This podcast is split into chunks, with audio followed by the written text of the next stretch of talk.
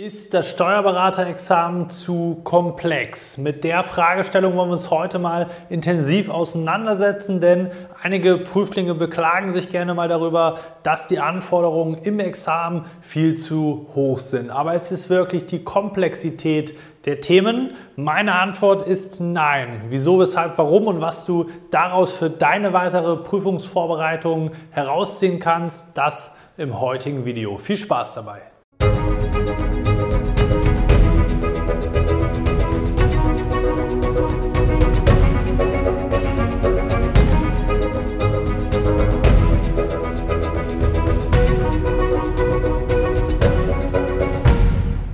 Und damit hallo und herzlich willkommen zum heutigen YouTube-Video. Heute geht es mal um die Themenkomplexität im Steuerberaterexamen. Ist die wirklich zu hoch und ist das einer der Hauptgründe, warum mindestens 50 Prozent jedes Jahr durchfallen? Meine Antwort, wie eben schon gesagt, ist nein.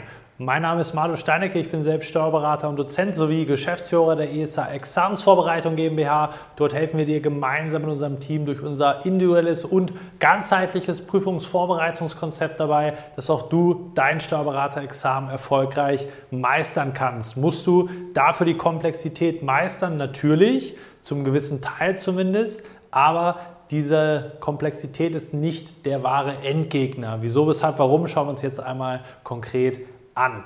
Ich habe hier schon mal grafisch wertvoll, wie ich finde, aufbereitet das sogenannte Doppelhaus Ertragssteuerbilanz, so nennen wir das intern bei unseren Kunden immer. Natürlich hier in vereinfachter Form für den Kontext der Erklärung dargestellt. Worum geht es hier? Du kannst dir das so vorstellen, jedes, jede ähm, Steuerart, die du benötigst für Steuerberaterexamen, ist aufgebaut wie so ein Themenhaus. Das ist so, dass du Grundlagen hast und dann gibt es nochmal vertiefende Grundlagen, dann gibt es fortgeführte Themen und dann gibt es oben die sogenannten Dachregionen, wo dann die Komplexität in der Regel etwas zunimmt, insbesondere in diesem Doppelhaus Ertragssteuer und Bilanz.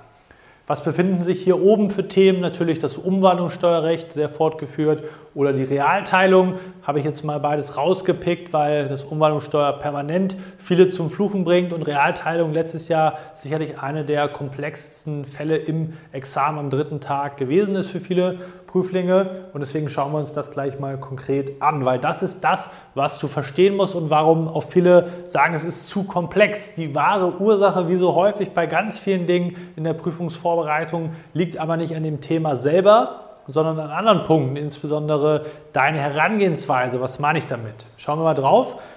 Wie ist das ungefähr aufgebaut, dieses Themenhaus? Wir haben hier unten einmal die Einkommensteuergrundlagen und wir haben hier unten einmal die Bilanzsteuergrundlagen. Das sozusagen als Basisgedanke, das Fundament, darauf aufbauend. Das, über, oder das erste Stockwerk, da haben wir so Themen wie zum Beispiel Paragraph 16, Paragraph 17 ESTG, um mal zwei exemplarisch zu nennen. Oder auch die Personengesellschaftsbesteuerung, insbesondere das Thema Grundlagen der Besteuerung von Mitunternehmerschaften, aber auch natürlich in bilanzieller Hinsicht die Darstellungsweisen bei Mitunternehmerschaften, sei es jetzt mit Ergänzungsbilanzen und so weiter. Das kann natürlich noch weiter fortführen, auch bei Kapitalgesellschaften, je nachdem, über welche Themen wir hier oben konkret sprechen wollen, beziehungsweise welchen Kontext des Umwandlungssteuergesetzes oder Rechtes wir konkret beleuchten. Aber wenn man sich die Themen mal anschaut, gerade jetzt zum Beispiel Umwandlungssteuer, letztes Jahr Fall 21 im Körperschaftssteuerteil, also 21 Umwandlungssteuergesetz, Anteilstausch, nicht so komplex von der Grundidee, war auch nicht extrem bepunktet. Das Jahr davor ein Fall 20 am zweiten Tag, Paragraph ähm, 11 bis 13, Verschmelzung von Kapitalgesellschaften, auch von der Komplexität, wenn du dir wirklich den Fall anschaust, nicht super komplex und anspruchsvoll. Damit will ich nicht das Examen abwerten, das ist nicht die Hauptschwierigkeit, worüber ich hier sprechen möchte äh, oder was ich darstellen möchte und rausarbeiten möchte gemeinsam mit dir. Denn natürlich ist Umwandlungssteuer in der Tiefe sehr, sehr anspruchsvoll. Das hat aber zwei Gründe. Einerseits natürlich, dass wir hier Themen haben, fortgeführte Themen, wo ganz, ganz viele verschiedene Unterthemen zusammenkommen. Umwandlungssteuer ist letztendlich nur fortgedacht und fortentwickelt, was wir auf dieser Ebene jeweils einzeln schon kennengelernt haben. Sei es bei Paragraph 16. Wenn du dir so eine Einbringung nach 20 anschaust, die Grundprinzipien dahinter, dann kommen ein paar Bewertungswahlrechte dazu, aber die Grundstruktur 16, Paragraph 17 ESTG, wenn du die äh, Verstrickung und Versteuerung von stillen Reserven richtig durchdrungen hast im Unternehmenssteuerrechtskontext, dann sind das alles Punkte, wenn du die verinnerlicht hast, wo du sagst, Umwandlungssteuerrecht macht total Sinn, ist total schlüssig.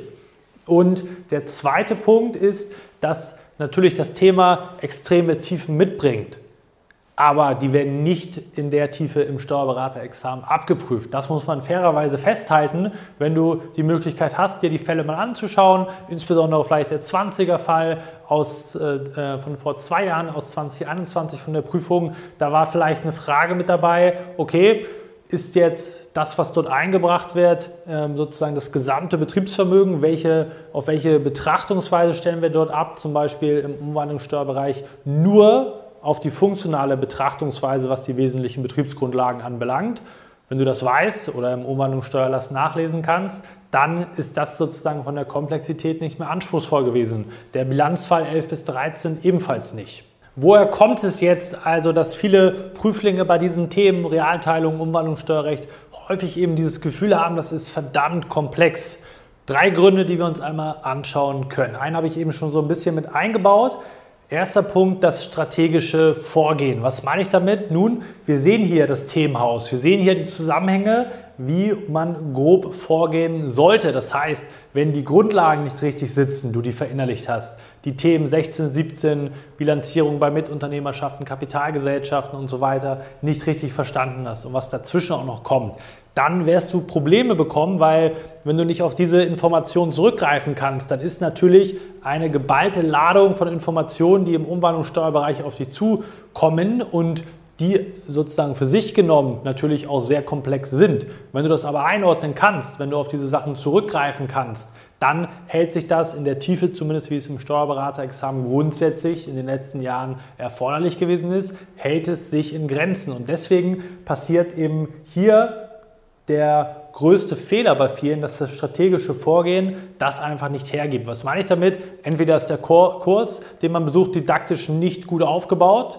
oder du machst einfach deine Hausaufgaben in Anführungszeichen nicht, dass du selber den Kurs so nachbereitest, dass die Grundlagen wirklich sitzen, wenn es dann zum Umwandlungssteuerrecht kommt. Meistens liegt es aber daran, dass die Didaktik einfach nicht gut ist und dass eben nicht so stringent von unten nach oben unterrichtet wird, weil der Dozent an dem Tag gerade Zeit hat oder an dem anderen nicht. Und deswegen musst du ein Verständnis dafür haben, wie hängen die Themen zusammen auf dieser Metaebene. Und deswegen ist das auch bei uns zum Beispiel ein ganz, ganz wichtiges Thema, auch ein Erfolgsgeheimnis, dass man eben das so strategisch unbedingt umsetzen muss um letztendlich dieses Verständnis auch wirklich aufzubauen. Und damit meine ich auch wirklich echtes Verständnis. Nicht irgendwie, ich habe mal gehört im Umwandlungssteuerrecht, sondern das zu verstehen, zu verinnerlichen, dann kannst du es eben auch auf die Fälle anwenden.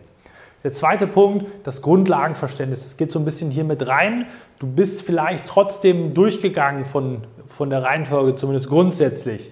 Dir fehlt es aber, wenn wir hier drauf schauen, in diesen Bereichen einfach an Wissen, an Qualität fehlt es dir da. Und wenn du hier schon große Lücken hast, deswegen ist diese Häusermetapher auch so prägend, wenn du hier ein marodes Fundament hast, dann wird auch hier oben das Dach natürlich nicht auf einem so stabilen Gebilde errichtet werden können, dass du darauf verlässlich zurückgreifen kannst. Und deswegen musst du das wirklich so betrachten. Du brauchst wirklich jeden Stein für Stein von der Reihenfolge, um da erfolgreich mit zu sein.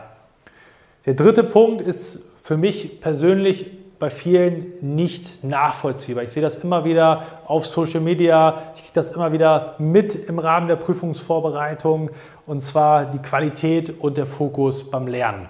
Was meine ich damit insbesondere? Das sind so Punkte, wo ich, den ich jetzt als erstes nennen werde, auch teilweise nur mit dem Kopf schütteln kann, wenn es so komplexe Themen sind und ich dann teilweise sehe, dass Leute parallel beim Kochen sind, während sie sich mit diesen Themen im äh, Videoformat auseinandersetzen.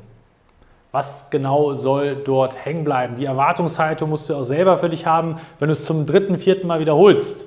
Okay, wenn du ein Thema erarbeiten willst, nebenbei am Handy bist, kochst, sonstige Dinge machst, die nicht damit zu tun haben und du dann dich fragst, wieso verstehe ich es nicht?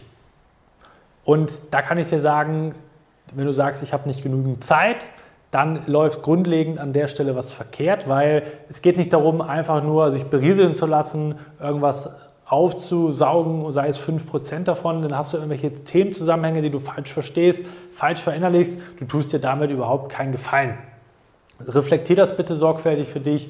Hinterfrag mal deine Vorgang, Vorgehensweise, ob das wirklich dem Standard entspricht, was diese Steuerberaterprüfung anbelangt. Die Hürde ist extrem hoch. Das liegt aber insbesondere daran, dass eben die Themenbreite so verdammt anspruchsvoll ist, die Masse an Stoff und dass die wenigsten in der Lage sind, innerhalb der Thementiefe sorgfältig abzugrenzen, was ist denn jetzt too much wo kann ich aufhören, um in der Breite gut aufgestellt zu sein? Und das ist der entscheidende Punkt. Und damit trägst du natürlich überhaupt nicht dazu bei, wenn du dich schwer tust zu sagen, ja, ich habe aber keine Zeit, weil ich habe eine Familie etc. Weniger Zeit ist dann mehr wert, wenn du dich aber von der Qualität her richtig darauf einlässt. Und das ist einfach eine Lernqualität. Da darfst du den Standard niemals absenken. Weitere Themen hierbei sind zum Beispiel Pausen. Viele sagen, oh, ich lerne von morgens bis abends, weil ich habe ein schlechtes Gewissen. Oder ich will mir selber sagen können, ich habe ja alles gegeben, ich habe die komplette Zeit investiert. Auch auf gut Deutsch gesagt, sorry für das Wording, Bullshit, weil du weißt auch, wenn wir logisch darüber sprechen, dass es nicht sinnvoll ist, keine Pausen zu machen, sozusagen die Pausen komplett wegzulassen, von morgens bis abends nur da zu sitzen, dann bist du beschäftigt, aber nicht produktiv und so ehrlich musst du auch an der Stelle zu dir selber sein. Das sind ganz, ganz viele Punkte, wo man hier einfach schon so viel Hebel hat, so viel optimieren kann, neben den ganzen anderen Punkten, die wir hier eben auch schon angesprochen haben. Und das musst du wirklich für dich ganz, ganz sorgfältig einmal challengen. Bist du wirklich bereit, das so umzusetzen, durchzuziehen? Berücksichtigst du die beiden strategischen Punkte auch? Hast du hier wirklich ein Fundament aufgebaut und kannst du da entsprechend dann drauf zurückgreifen? Das sind die richtigen Fragen. Wenn du dabei Unterstützung benötigst, wenn du da was verändern möchtest und sagst, ja, bei mir, ich muss aufs nächste Level kommen, um erfolgreich zu sein, dann bist du wie immer herzlich eingeladen, dich mal auf ein kostenloses Beratungsgespräch bei uns zu melden, bei der ESH. Da wirst du gemeinsam mit unserem Strategieexperten mal 60 Minuten intensiv, individuell auf deine Situation draufschauen. Was sind die Punkte, auch die weiteren Punkte, die jetzt noch nicht draufstehen oder in anderen Themenbereichen, die ganz entscheidend sind. Und dann kannst du eben deine Vorbereitung auf das nächste Level bringen. In dem Sinne, Berücksichtige das, versuch aufs nächste Level zu kommen. Wir sehen uns hoffentlich auch im kommenden Video wieder. Bis dahin, dein Malo.